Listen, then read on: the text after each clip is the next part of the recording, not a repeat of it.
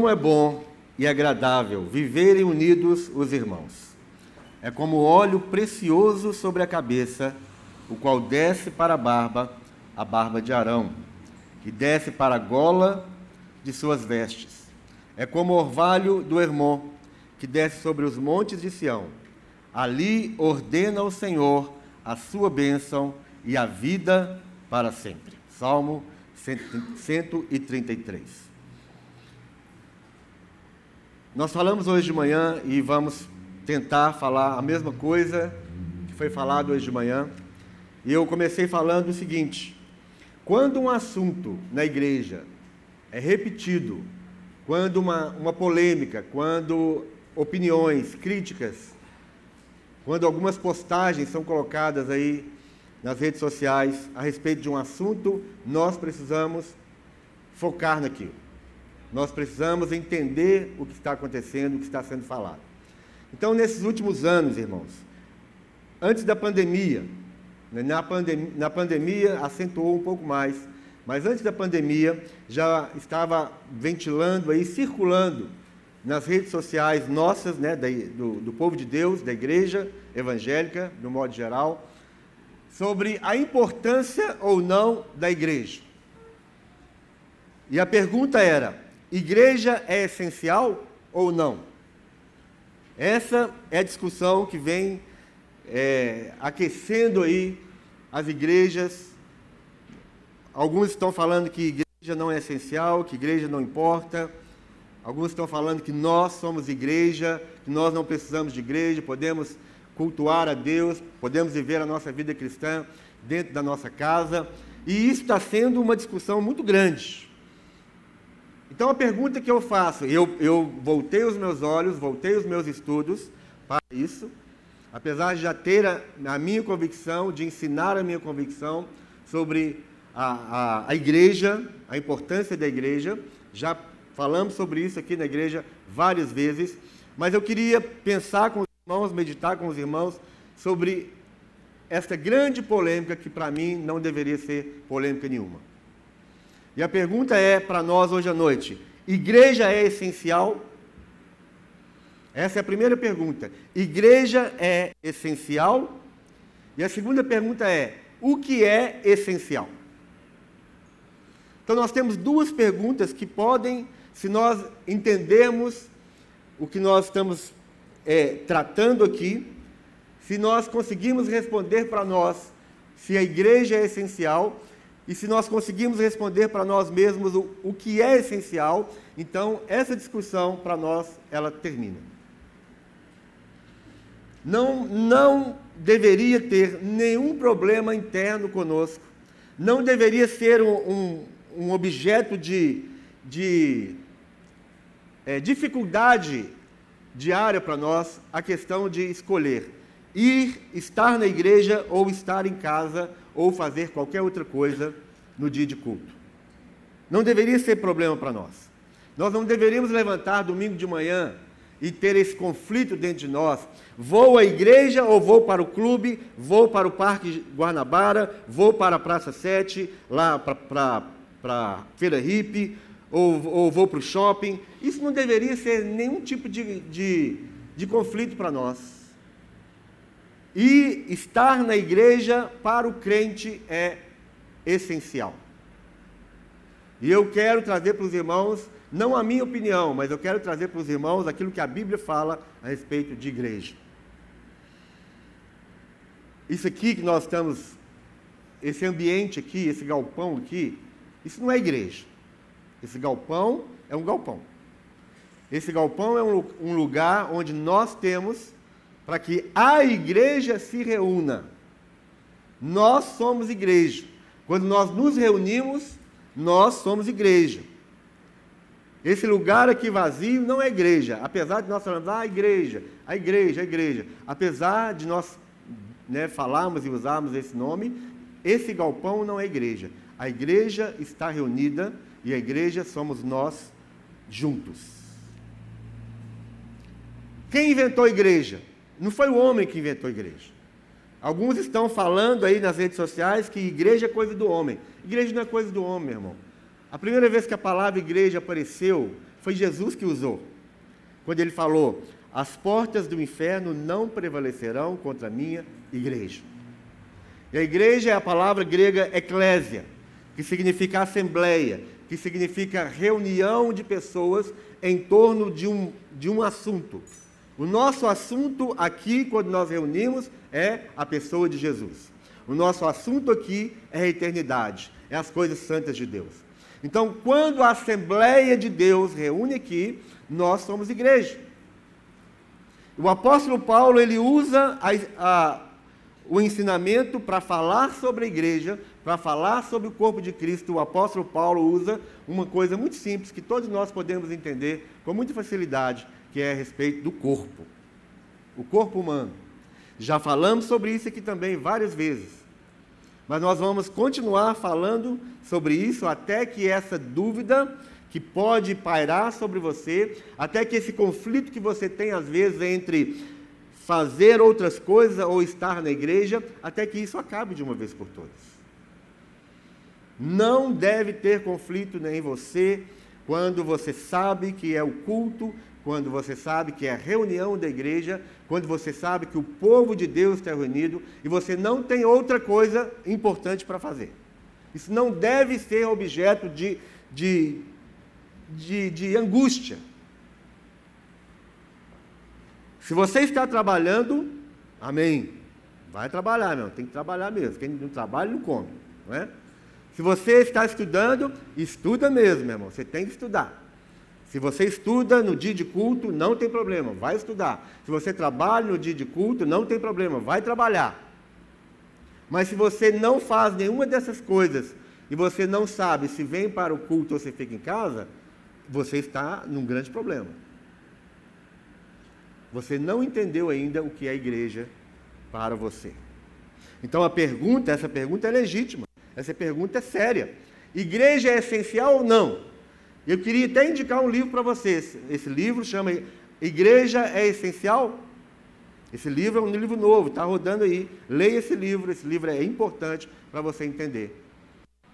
Então, igreja é essencial.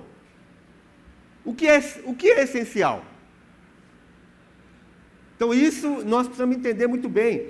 E a Bíblia fala com muita clareza sobre isso, irmãos. Mas antes disso, eu queria trazer para vocês uma estatística do IBGE de 2010. Já tem 11 anos. 11 anos que foi feita essa estatística. E olha só que situação gravíssima que a igreja está enfrentando. No último censo do IBGE, de 2010, foi concluído que houve uma grande perda de fiéis da Igreja Católica. A Igreja Católica, em 2010, diminuiu 1% na frequência dos membros. 1%. Ah, pastor, mas só 1%. É muita coisa. Em números, isso significa muita coisa. Então, a Igreja Católica perdeu 1% dos seus membros. A Igreja Evangélica, ela cresceu. Ela cresceu em 10 anos, a Igreja Evangélica cresceu 61%.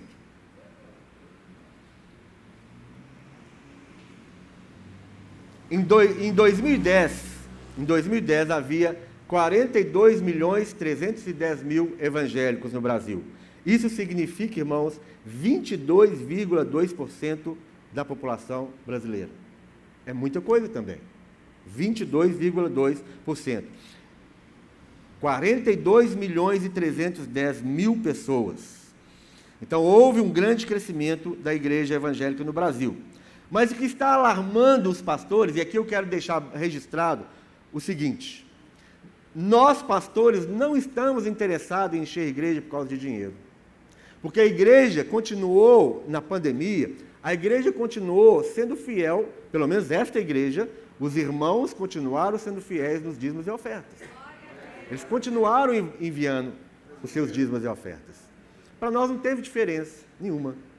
Só, só no primeiro mês, por causa da questão de adaptação. Então, não estou aqui trazendo essa palavra para poder encher a igreja, porque quanto mais a igreja está cheia, mais dinheiro entra na igreja. Meu irmão, de jeito nenhum, não tem nada a ver com isso.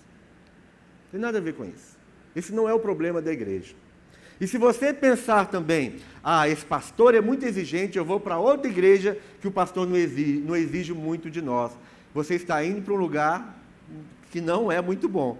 Porque o pastor que não importa com as suas ovelhas unidas no aprisco, ele é um mau pastor. O que nós estamos falando aqui é a, é a preocupação nossa, líderes e pastores, com a vida espiritual da igreja, dos irmãos, do rebanho. Então, ah, eu vou para outra igreja que o pastor não exige. Então você vai para um lugar onde o pastor não está nem um pouco interessado com o seu bem-estar espiritual. Porque o que nós queremos, o que os líderes, aqueles que querem aperfeiçoar o corpo de Cristo, o nosso objetivo numa palavra como essa aqui é o que? É cuidar do povo de Deus, é cuidar do rebanho de Deus. Mas se você não está no rebanho, nós não podemos cuidar de você. E deixa eu te falar, não dá para ser cuidado através de cultos é, virtuais. Não dá. Não existe a possibilidade de ser cuidado, ser discipulado através de transmissão de culto nas redes sociais. Igreja é união de pessoas. Igreja é a assembleia de gente. Nós estamos reunidos aqui com gente para que nós possamos viver como igreja do Senhor. Então, que, qual que é a preocupação? A situação é tão grave no mundo inteiro que foi come, começou-se a estudar sobre isso e procurar as razões e saber o que pode ser mudado. Então a situação do Brasil, por exemplo, é, é a seguinte. Também é, esses são números do, de 2010. Então nós temos no Brasil 22,2% de evangélicos. Mas segundo esse estudo aqui, irmãos, 22,2% de evangélicos, 42 milhões de evangélicos, 9 milhões estão sem igreja. Dos 42 milhões de crentes no Brasil, 9 milhões de crentes não estão frequentando igreja. Isso significa é, 21,2% estão fora da igreja no Brasil, mas são denominados evangélicos. Isso significa que em quatro, na, na, em, no universo de quatro crentes, um crente está fora da igreja, não frequenta igreja. Isso é muita coisa. Isso é muito grave, isso é muito sério, irmãos. Significa o quê? Nesse estudo vai falar o seguinte: que desses 9 milhões e 200 mil que não frequentam a igreja, são pessoas que elas, elas vêm à igreja uma vez por mês. Provavelmente no dia da ceia. São igrejas que são pessoas que não frequentam os cultos semanais da sua igreja. Ou seja, essa pessoa não, pode, não entendeu se igreja é ou não essencial. Essa pessoa não entendeu o que é algo essencial. E isso, irmãos, é muito grave para nós. Se você consegue ficar fora do culto, fora do ambiente da igreja, ambi esse ambiente de irmãos, se você consegue ficar. É, eu, vou, eu vou falar de mim. Se você consegue ficar dois cultos, dois cultos no mês, sem sentir falta, sem sentir saudade, tem alguma coisa errada. Nós temos o culto de segunda, culto de quarta, é, um culto um culto sábado para os adolescentes e um culto no sábado para os jovens. E nós temos dois cultos no domingo. Então você tem várias oportunidades de culto mas alguns não vêm em nenhum desses cultos. E ela fica uma semana, ela fica duas semanas, ela fica três semanas, e talvez aparece no primeiro domingo, no segundo domingo, que é o domingo de ceia. Se aparecer, apareceu. Mas alguns não aparecem, ficam meses sem vir para a igreja. E esse problema, ele, ele não existiu, ele não passou a existir por causa da pandemia. Esse problema só aumentou na pandemia. Algumas pessoas já estavam simplesmente esperando uma oportunidade para falar, para falar, agora eu não preciso ir na igreja mesmo, né? Com essa pandemia, eu vou ficar em casa. Então, algumas pessoas simplesmente tiveram ah, esse momento de pandemia como uma, uma legitimação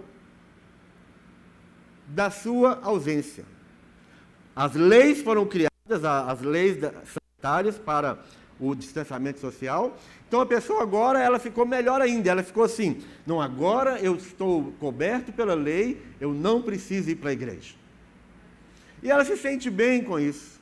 Ela se acostuma com isso. Meus irmãos, está sendo uma grande luta. Não é, eu estou falando de igreja do Planalto, não. Estou falando da igreja do Brasil. Eu estou falando da igreja no mundo. Essa estatística, ela ainda fala o seguinte. Ela fala que nos Estados Unidos, os Estados Unidos, ele tem é, 51% da população americana são crentes. Ou seja, metade da população americana é crente. Agora, desses 51% de crentes, aqui tem é, 13%, 13% dos crentes não vão à igreja. 13% dos crentes americanos não vão à igreja, eles são desigrejados. Aqui nós temos 21% dos crentes no Brasil também não vão à igreja. Não, não participam, não frequentam os cultos semanais da sua igreja. Aqui no Planalto, nós tínhamos um torno, antes da pandemia, nós tínhamos em torno de 300 pessoas, 300 poucas pessoas. Nós tínhamos 35 células. Sabe quantas células nós temos hoje? 15. As outras células evaporaram.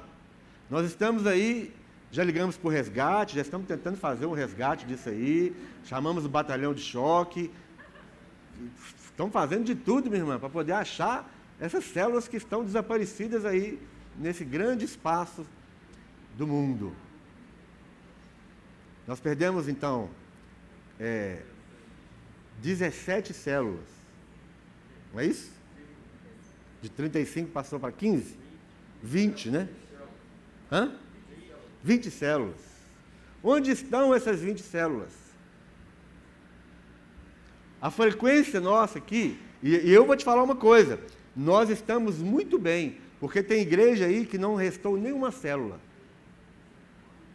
Quando nós encontramos, temos nossos encontros com outros pastores, alguns falam assim: ah, não tem nenhuma célula mais na minha igreja, acabou tudo.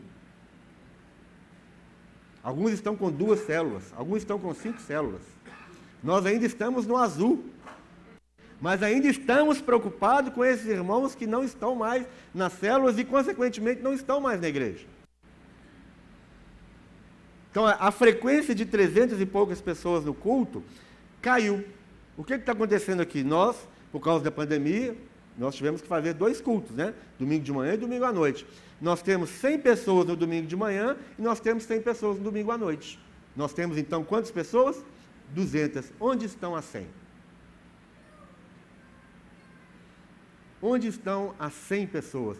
E deixa eu te falar, 100 pessoas é o número de muitas igrejas espalhadas por aí. Nós estamos falando de muita gente. Nós estamos falando de uma igreja, uma igreja grande no Brasil. Uma igreja com 100 pessoas no Brasil é uma igreja grande. Então, onde estão essas pessoas? O que, que elas estão fazendo? Se você olhar agora no, aí no YouTube, tem quantas pessoas assistindo o culto agora? 11 pessoas.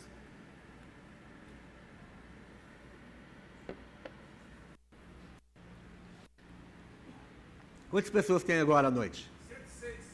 106 pessoas aqui, com mais 11 assistindo o culto. Se tiver assistindo, que alguns ligam lá e vão.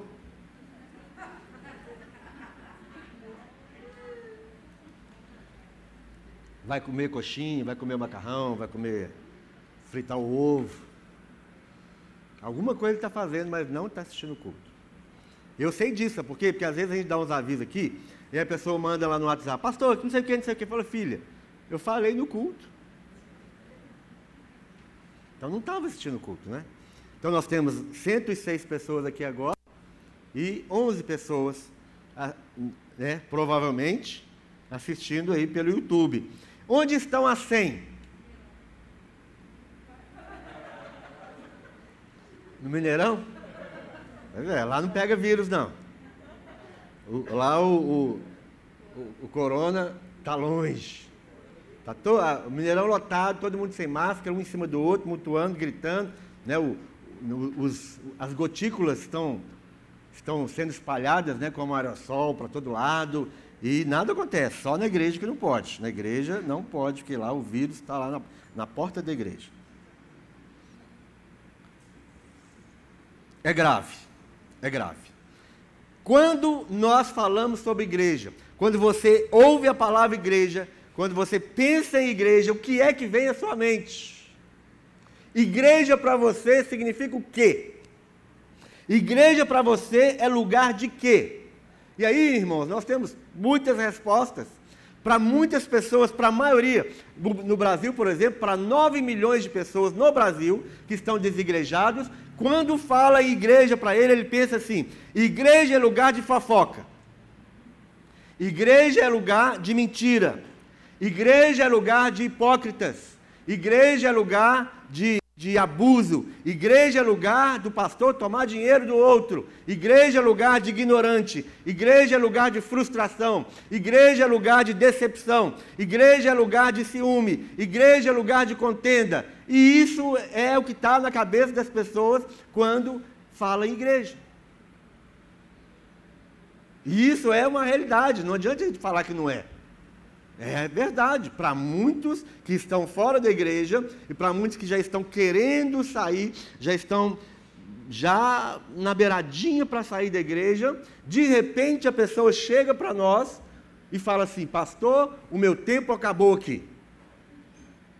Mas na realidade ela está cheia de amargura, ela tem uma enxurrada de coisa dentro do coração. E quando ela sai daqui falando que o tempo dela acabou, ela vai falar: Não, mas eu saí. Vai falar com outro, né?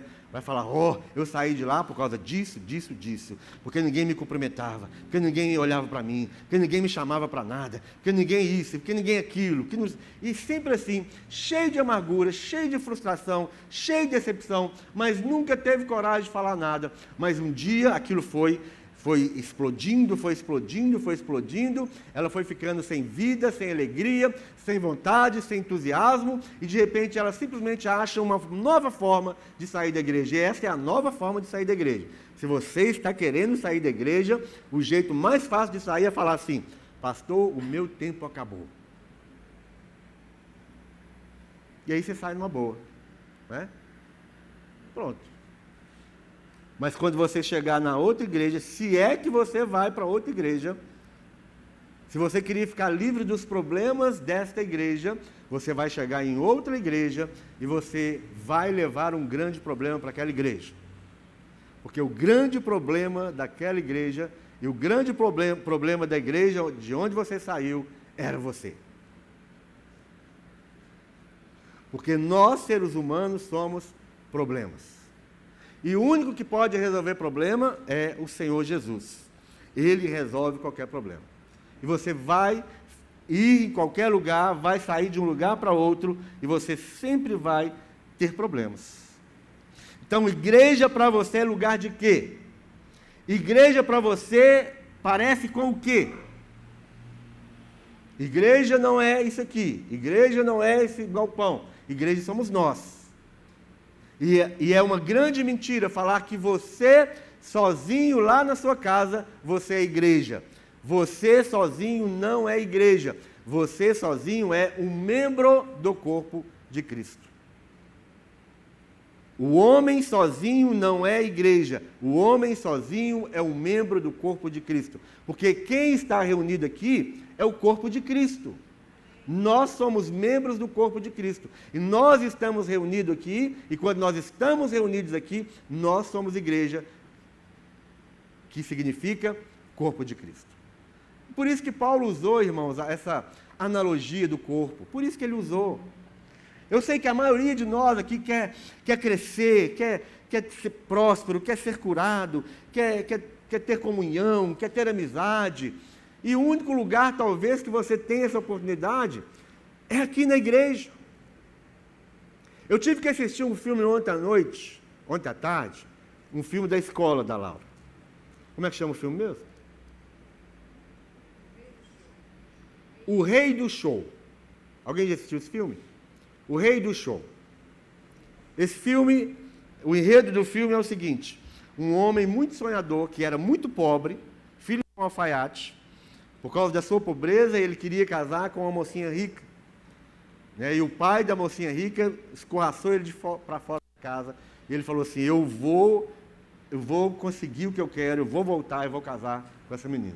Ele voltou, casou com a menina, ainda pobre, e o pai da menina falou: é, Ela vai voltar, porque você não vai dar condição de vida para ela que eu dou. O homem era muito rico.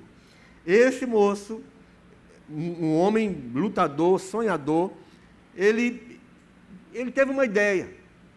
E lá na cidade que ele estava, isso é na, nas antigas da, na época antiga de, de, dos Estados Unidos, ele estava na cidade de Manhattan, se não estou enganado, mas naquela época era, era nada, né? Então ele começou a ir atrás das piores pessoas daquele lugar. Ele foi atrás das pessoas com deficiência física, pessoas com deficiência moral, pessoas com deformidades físicas. Ele foi atrás da escória da sociedade.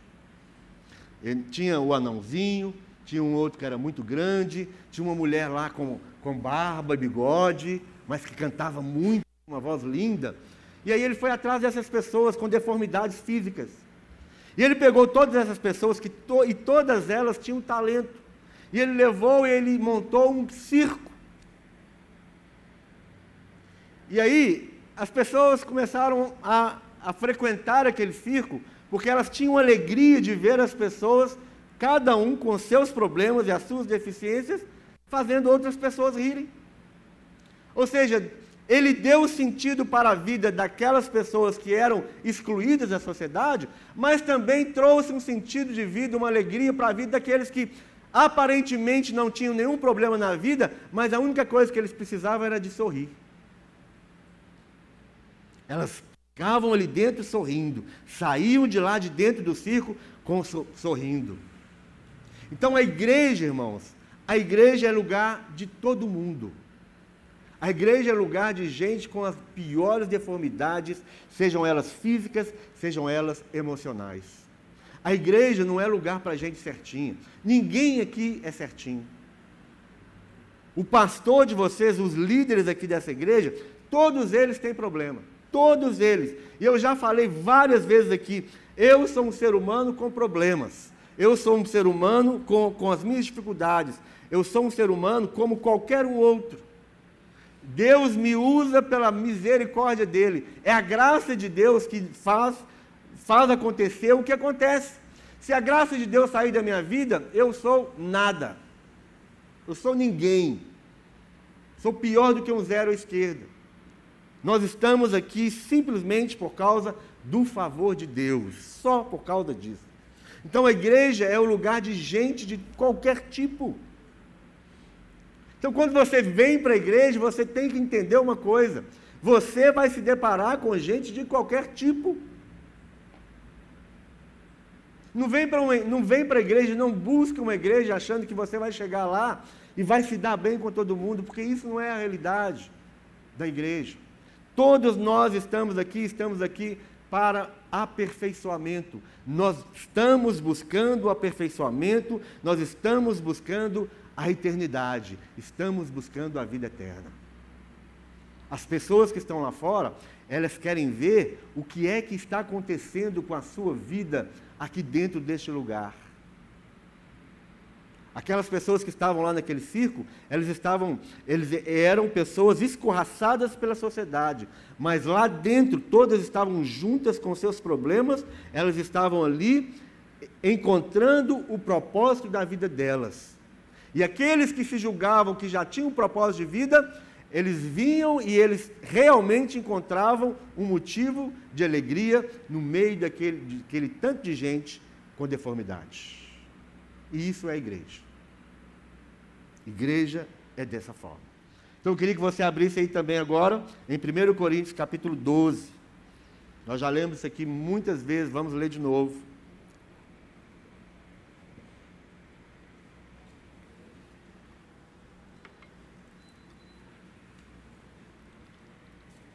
E a pergunta continua: igreja é essencial? O que é essencial? Agora, nós estamos falando de uma estatística de 9 milhões e 200 mil pessoas que não vão à sua igreja, não frequentam o culto semanal. Ela vive frequentando e quando frequenta, uma vez por mês. Igreja é essencial? O que é essencial? Quem aqui come uma vez por semana? Alguém aqui come uma vez por semana? Não? Mas por que não? Qual o problema de comer uma vez por semana? Né, minha irmã? Fala a verdade. Não dá para ficar uma vez, né? Não é. Ninguém aqui fica, fica, fica seis dias sem comida? Por que não, meu irmão? Alguém pode me dar essa resposta, essa revelação? Qual é a revelação de você não ficar esse tempo todo sem comer? Porque é o quê? Essencial. Então você está entendendo o que é algo essencial? Ficar, comer todos os dias é essencial. Então uma coisa essencial para você é o quê? O essencial para você significa o quê? Algo que algo que eu não consigo viver sem. Se eu ficar muito tempo sem aquilo, eu corro o risco de morrer. Essencial é isso. Se a igreja é essencial para nós, então nós vamos entender que igreja é um lugar que eu preciso estar para que eu sobreviva. Agora, você precisa ter concepção de outra coisa. O que é viver? Alguns pensam que estão vivendo, estão sem a comunhão, para ela não faz falta estar ou não estar no meio do povo de Deus, e elas passam dias e dias e dias sem isso. E isso para ela não faz diferença e ela entende que assim ela está vivendo. Então, o que é viver? E eu estou aqui perguntando para crentes. Se nós somos crentes, nós cremos em algo. Nós temos um propósito, nós temos um, um plano de vida e nós buscamos alguma coisa. E essa busca de alguma coisa na vida do crente deve ser algo que vai trazer para ele uma vida.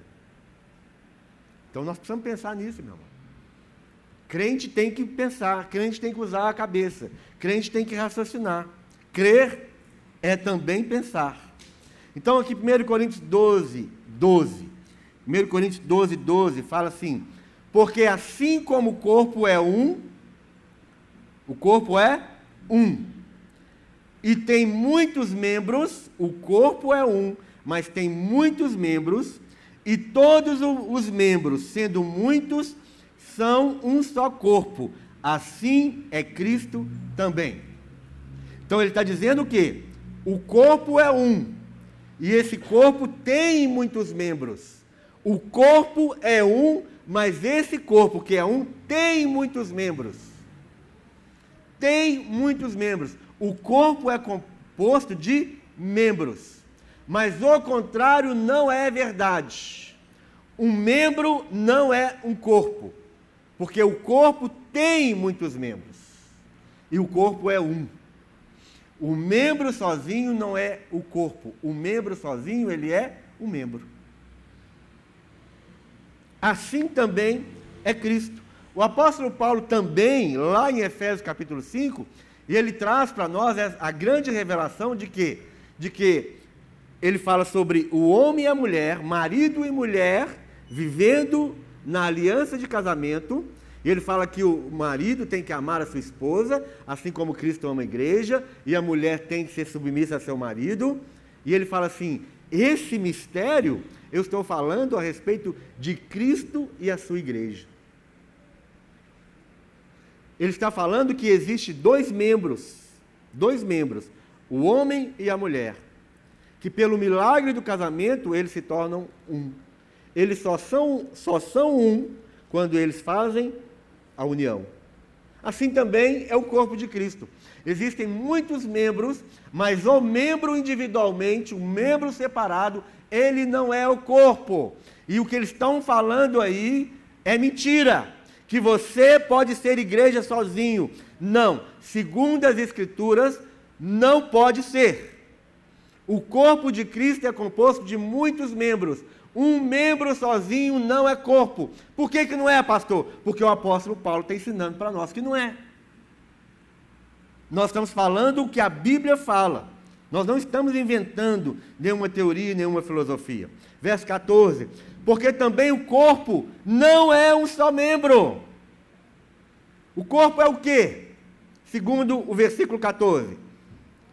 O corpo é constituído de muitos membros. O corpo é formado dos membros, mas o membro não é o corpo. Verso 18: Mas agora Deus colocou os membros no corpo. Deus colocou os membros no corpo. Isso significa o quê? De novo, estou batendo na mesma tecla, até que isso seja claro no seu coração. Quando ele fala, Deus colocou os membros no corpo, significa o quê? Que o membro é membro enquanto ele estiver fora do corpo. O membro só vai ser corpo quando ele estiver onde? No corpo. Mas agora Deus colocou os membros no corpo, cada um como ele quis. E o outro grande problema das pessoas que estão fora das igrejas o outro problema dos 9 milhões e 200 mil que estão fora da igreja, eles têm um problema. Eles saem das igrejas por quê? Ah, porque não tive oportunidade. Porque lá tem fulano de tal, e ele que é o pregador, eu que queria ser o pregador. Ah, tem lá tem uma tal de Nayara que dirige o louvor, e eu que queria dirigir o louvor. E, é, assim, e vai assim por aí, e vai por aí. Um querendo estar no lugar do outro, um querendo ocupar o lugar do outro. Mas segundo as escrituras fala o quê? Quem que coloca um membro em cada corpo? Deus. Seria tão legal se o nariz estivesse aqui na testa, não é? Vocês não acham, não? Um, uma orelha no lugar do olho. Ah, eu queria que. Eu, não, eu não gostei do nariz aqui, eu achei que o nariz tinha que ser aqui. Não, meu irmão, quem colocou foi Deus. Deus que colocou, foi Ele quem colocou. Então as pessoas estão lá fora porque elas queriam estar em lugares que Deus não colocou. De, deixe a sua vida nas mãos dele e deixe ele te colocar onde ele quer te colocar. Seja satisfeito no lugar onde Deus quer te colocar. Deus colocou os membros no corpo, cada um como ele quis. E se todos fossem um só membro, Olha isso aqui, não tem nada mais claro do que isso. Se todos fossem um só membro, onde estaria o corpo? Ou seja, o membro não é o corpo. Assim, pois, verso 20: Assim, pois, há muitos membros, mas um corpo. Ora, vós sois corpo de Cristo. Vós sois corpo de Cristo. Tem algum professor de português aqui? De manhã não tinha. De manhã não tinha um professor de português. Tem professor de português hoje? Aqui à noite? Misericórdia, gente. Ninguém vai fazer português, não? O que é voz? O que significa voz? É plural, não é? Voz é plural. Plural de quê? De tu. Então, voz é um monte de tu junto. Vós é um monte de tu junto, não é? É para a gente entender mesmo. Então, tu, tu, tu, tu, tu, tu, tu, tu, tu. Mas agora, o que, que é aqui? Vós. Então significa o quê? que tu. Como é que é o verso mesmo?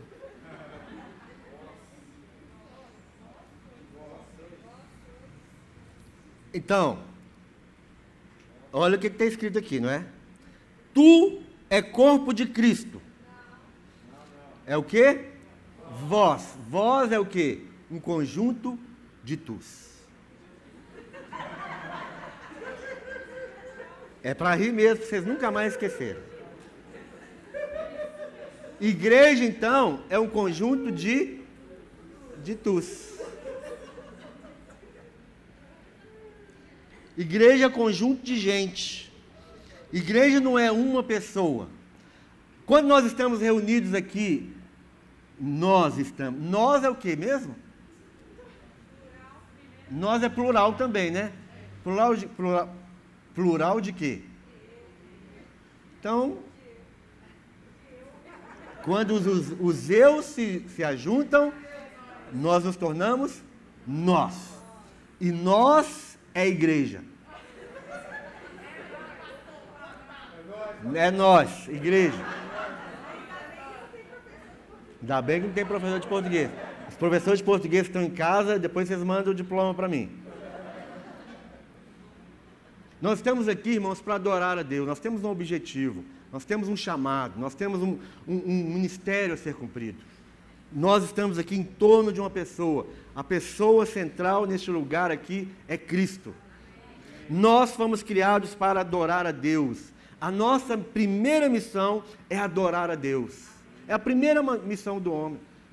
Então, por que, que não pode ter um, um por que, que não pode ter um crente saudável em casa, longe do corpo de Cristo? Porque nós estamos aqui para adorar, nós estamos aqui para ter comunhão com o outro.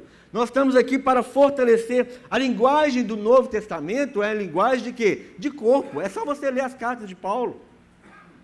Ele fala isso o tempo inteiro. Vocês vão exortar uns aos outros, vocês vão, vocês vão suportar uns aos outros, vocês vão orar uns pelos outros, vocês vão visitar as viúvas e os doentes os encarcerados. A linguagem do Novo Testamento é uma linguagem de coletividade.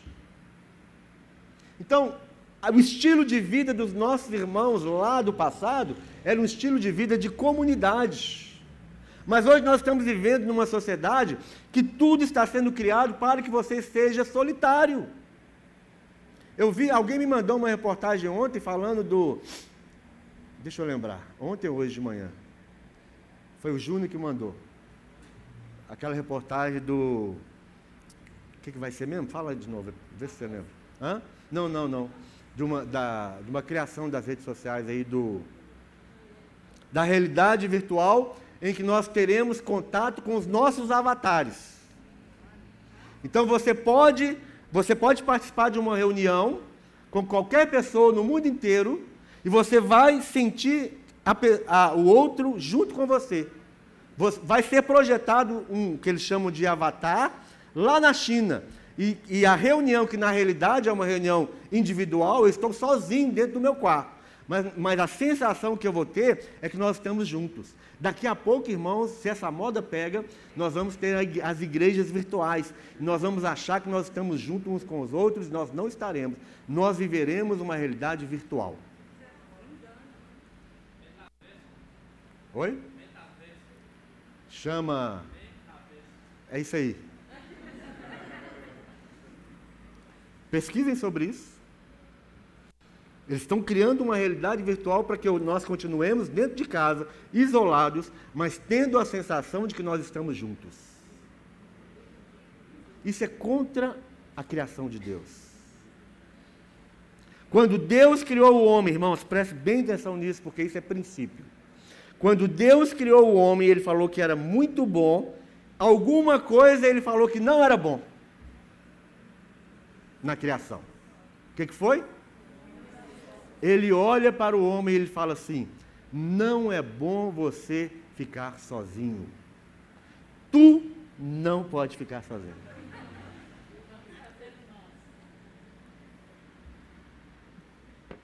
Eu vou fazer um, eu vou trazer um outro tu para criar voz. Não é bom que você fique sozinho. Isso foi a criação de Deus, não é invenção de homem nenhum. Deus estabeleceu isso. Deus não criou o homem para ser solitário. Provérbios fala assim: o solitário busca o seu próprio interesse e se levanta contra a verdadeira sabedoria. O que, que significa a verdadeira sabedoria? A verdadeira sabedoria é a solidariedade entre o homem. Não existe solidariedade de uma pessoa. A solidariedade só é possível num conjunto de pessoas. Você pode ser solidário. Alguém pode ser solidário com você. Nós precisamos sair da nossa solidão. Porque Deus não criou o homem para ser solitário. Se você insiste em ficar sozinho, dentro de casa, e o problema maior é que quando você está sozinho dentro de casa, você está querendo esconder as suas doenças. Porque quem fica sozinho dentro de casa é só o doente. O saudável não fica em casa. O saudável quer andar, meu irmão. Quando, quando o Covid foi embora da minha vida, eu queria sair, não aguentava mais ficar dentro de casa. Eu tinha que andar, eu tinha que ver gente, eu tinha que ver verde, eu tinha que fazer alguma coisa. Eu fiquei no quarto de hospital quatro dias, e mais não sei quantos dias dentro de casa. Só fiquei assim porque eu estava doente. Então, a pessoa que quer ficar em casa, não quero ver ninguém, eu não quero ver gente, eu não quero ouvir voz de ninguém, eu não quero relacionar com ninguém, é doente, querendo esconder a sua própria doença. Porque Deus criou o homem para ter relacionamento com outro. Deus criou o ser humano para viver em unidade, para viver em comunidade. Não é bom que o homem esteja só. Briga com Deus, meu irmão, você não gosta disso. Vai discutir com ele. Porque foi ele que falou que não é bom o homem ter. Ah, mas está falando por homem, eu sou mulher. Para com isso, meu irmão, entende o que eu estou te falando. Estou terminando de, de, fazer a introdução. Igreja. Jesus usou a palavra igreja. O que é igreja? Igreja pode se referir a um conjunto, uma reunião, uma congregação ou uma assembleia de cristãos. Igreja pode significar a, a Igreja Universal Espiritual composta por todos os cristãos de todos os tempos e lugares. Igreja pode significar um conjunto particular de cristãos de uma cidade ou de uma localidade. Aí nós vamos falar sobre igreja local. Nós vamos falar sobre igreja local ao longo desse, desses dias aqui. Existe igreja local, meu irmão. A sua Bíblia, quando você lê 1 aos Coríntios, capítulo 5, o que, é que nós estamos falando na realidade? É a primeira carta que o apóstolo Paulo mandou para a igreja lá de Corinto. Quando você lê Efésios capítulo 1, você está lendo uma carta que o apóstolo Paulo mandou para a igreja lá da cidade de Éfeso, uma igreja local. Quando você lê 1 Tessalonicenses, você está lendo uma carta também que o apóstolo mandou para a igreja em Tessalônica. Então, tudo isso que você lê em 1 Coríntios, Efésios, 2 Coríntios, é, é, Gálatas, tudo isso que você lê, você está lendo carta que o apóstolo Paulo mandou para uma igreja local. E, e aquele povo se reunia num lugar como esse aqui. Eles se reuniam no lugar para ler as cartas de Paulo, para ler as instruções que o apóstolo Paulo estava dando para aquela igreja local. É isso que é o Novo Testamento. Então não sei por que tanta confusão em falar que não precisa de igreja, não precisa de igreja local, não precisa de igreja. Você pode ser igreja sozinho, você pode ficar na sua casa. Meu irmão, isso é do diabo. Igreja é essencial. E quando eu falo igreja, nós estamos entendendo, igreja é reunião dos santos. Tem gente aqui que começou a ter transformação na vida dela só pelo fato de estar com gente. E eu falei quarta-feira, né? Eu usei o exemplo do João, por exemplo. O João era um bicho do mato. Ele não conversava, ele tinha vergonha. É verdade ou não, meu irmão? Ah, pastor, está falando mal do irmão. Você me dá autorização de falar, meu? Estou te usando como exemplo de bênção, não é? Ele era. Agora ele é diácono. Está servindo aqui o corpo de Cristo. Isso, isso é saudável, isso é bênção de Deus. Gente doente que não gosta de gente. Eu já fui assim. Eu não, eu não, eu não gostava de gente. Hoje eu gosto. Hã? Também era outro bicho do mato, jeca tatu. Se você quiser falar, eu era. Eu era. Mas não, eu estou no corpo de Cristo, trans, estou sendo transformado pelo poder que há no corpo de Cristo. Existe um poder no corpo de Cristo. Nós vamos terminar já. Igreja, então, igreja, tem igreja local, numa cidade, numa localidade, num bairro. Igreja pode ser um conjunto de pessoas numa comunidade ligadas pelo, por laços de doutrinas, laços da fé, submissos a uma liderança local ou até mundial. Igreja é uma instituição histórica que pode se tornar também uma, uma instituição organizada, com CNPJ, formal, separada ou não do Estado, dependendo do país ou da época ela, onde ela está. Igreja pode se referir a uma reunião num, em um prédio que se transforma num culto cristão. Pessoas que se congregam no mesmo local. Tudo isso nós podemos chamar de igreja. Mas o que a Bíblia chama de igreja, o que o apóstolo Paulo chama de igreja, é a união dos membros em torno da pessoa de Jesus.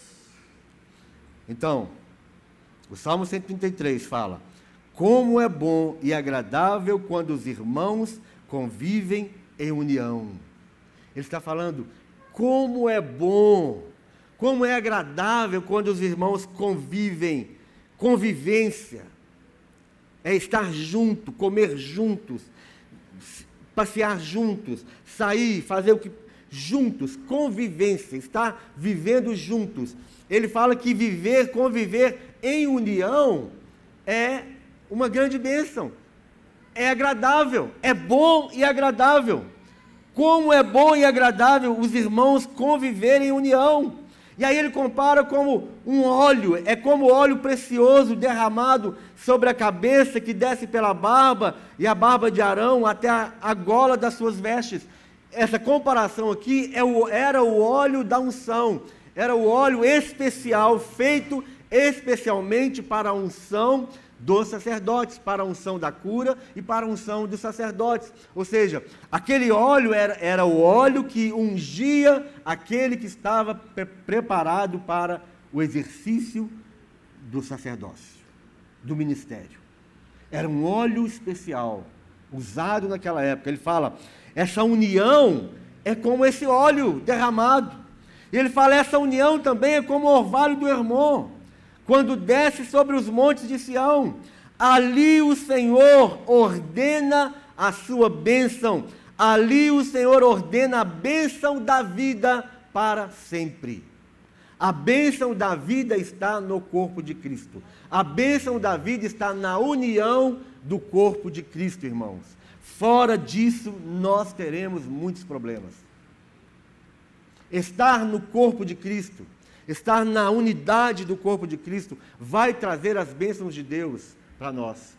Infelizmente, nós fazemos o contrário. Quando nós estamos doentes, quando nós estamos com problemas financeiros, quando nós estamos com problema no casamento, quando você é mandado embora do emprego, quando qualquer coisa ruim acontece com você, a primeira coisa que você pensa é ficar em casa e não ir à igreja. A maioria de nós age dessa forma.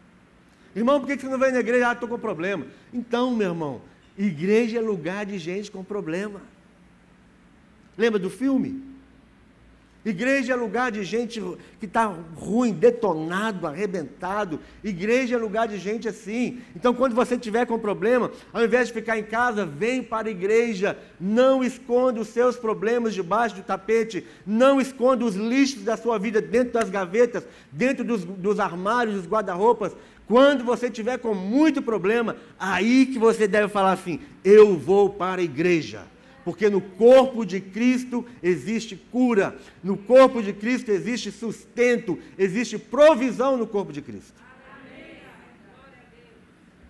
Hoje de manhã estava muito mais cheio aqui o Primícias, bem cheio. E as pessoas foram pegando, meu irmão. Isso é para a igreja, essa é a bênção da igreja. Na igreja de Jesus, lá na época de Jesus, Jesus tinha uma igreja, naquele dia, no culto de que Jesus realizou naquele dia lá, tinha 5 mil homens, fora as mulheres e crianças. A igreja de Jesus estava lotada aquele dia. Só que aí surgiu um grande problema na igreja. O povo não tinha o que comer. E aí os discípulos falaram: manda cada um para sua casa, cada um se vira e eles vão arrumar comida para meio do caminho. Aí Jesus falou: não, não, não. Vamos ver se tem alguém no meio desse povo que tem uma semente, que tem uma reserva, que tem alguma bênção. Jesus falou: Vai lá, olha, olha aí no meio do povo. Aí chega um discípulo e fala assim: Achei aqui um menino, um menininho que fez umas economias, juntou um dinheirinho e ele guardou ali cinco pães e dois peixinhos. E aí veio outro discípulo de Jesus, falando assim: Mas o que, que é isso para tanta gente? Está vendo como é que a igreja é complicada? Primeiro manda o povo embora, cada um se vira. Depois, né, fala: Nós vamos comprar pão para tanta gente. Não, não, vê se tem alguém aí. Aí vem alguém com cinco pães e dois peixinhos, e aí ele fala assim: Mas isso aqui não dá para nada. A igreja, esse é o problema da igreja. Jesus simplesmente pega aquilo, aquela semente, cinco pães e dois peixinhos, dá graças e alimenta todo mundo e ainda sobra. Se eles não estivessem na igreja de Jesus naquele dia, eles não iam comer o pão do milagre. Eles não iam ser alimentados pelo peixe do milagre. Então, no corpo de Cristo existe a provisão sobrenatural. Sobrenatural, meu irmão. O melhor lugar para nós é estar no corpo de Cristo. O melhor lugar. A bênção do Senhor é ordenada, é liberada, a bênção da vida é ordenada na união do corpo de Cristo. É isso que fala o Salmo 133. Se, vocês quer, se você quer ser o alvo da bênção de Deus, busque estar no corpo de Cristo. Você já tentou sozinho, meu irmão, não deu certo. Tenta agora no corpo. Tenta agora na igreja. Você já quebrou cabeça lá fora? Quantas vezes? Para de quebrar a cabeça. Esteja dentro do corpo de Cristo. O louvor pode subir. Alguém aqui, você veio para a igreja, veio pela fé, e você não tem como voltar para a igreja porque não tem o dinheiro do Uber, ou tem o dinheiro da passagem, o dinheiro que você vai gastar hoje para voltar vai fazer falta amanhã?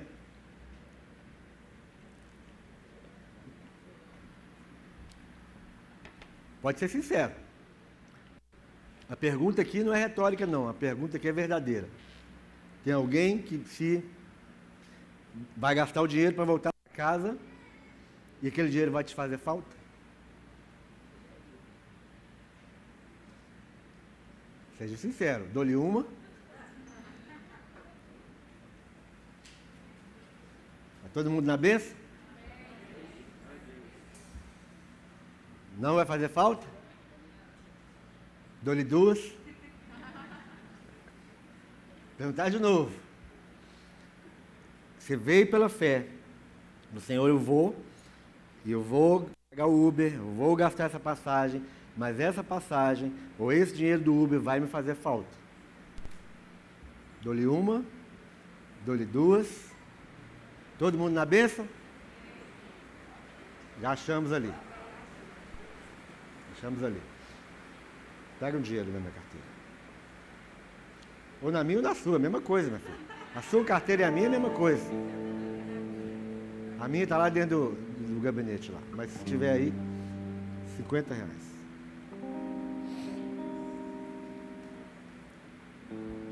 Pode passar para ela. Recebe isso, minha irmã, como bênção na sua vida. Isso não é vergonha, isso não é desmerecimento, isso é a bênção de Deus na sua vida. Amém? No corpo de Cristo tem provisão. No corpo de Cristo tem provisão. Entenda isso. O corpo de Cristo é lugar de cura. O corpo de Cristo é lugar de libertação. O corpo de Cristo é lugar de prosperidade. Nós, vivemos aqui para ajudar uns aos outros, é solidariedade. Nós não buscamos, não devemos buscar os nossos próprios interesses. Nós vamos continuar falando sobre isso, até que nós entendamos o que é igreja. Igreja é essencial para a sobrevivência do crente. 9 milhões e 200 mil pessoas estão fora da igreja. Estão batendo cabeça, estão em rebelião, estão ali frustrados, amargurados, cheios de feridas, cheios disso, cheios daquilo. Ignorando a bênção da vida. Deus ordena a bênção sobre a união do povo de Deus. Vamos ficar de pé?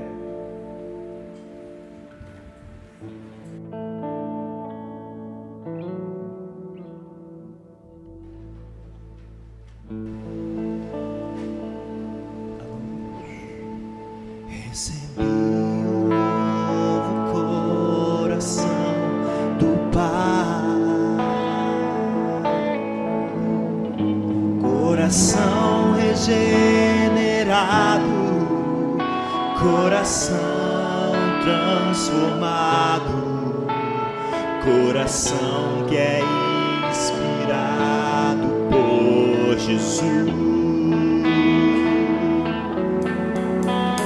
Como fruto deste novo coração. Eu declaro a paz de Cristo, te abençoo, meu irmão. Preciosa é a nossa comunhão. Somos corpo, assim bem ajustado. ligados, unidos, vivendo em amor.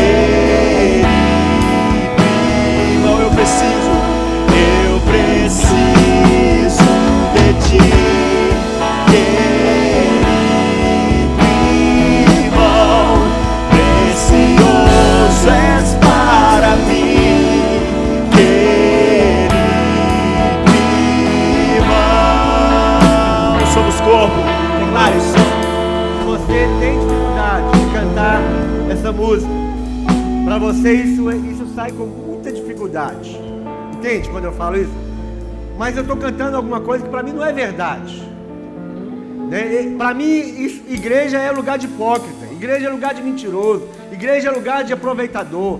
E você canta isso, isso não é a realidade para você? Deixa eu te falar uma coisa, isso pode ser a realidade para você. Muitos de nós estamos aqui, nós temos dificuldade, temos uma dificuldade de, de viver como corpo.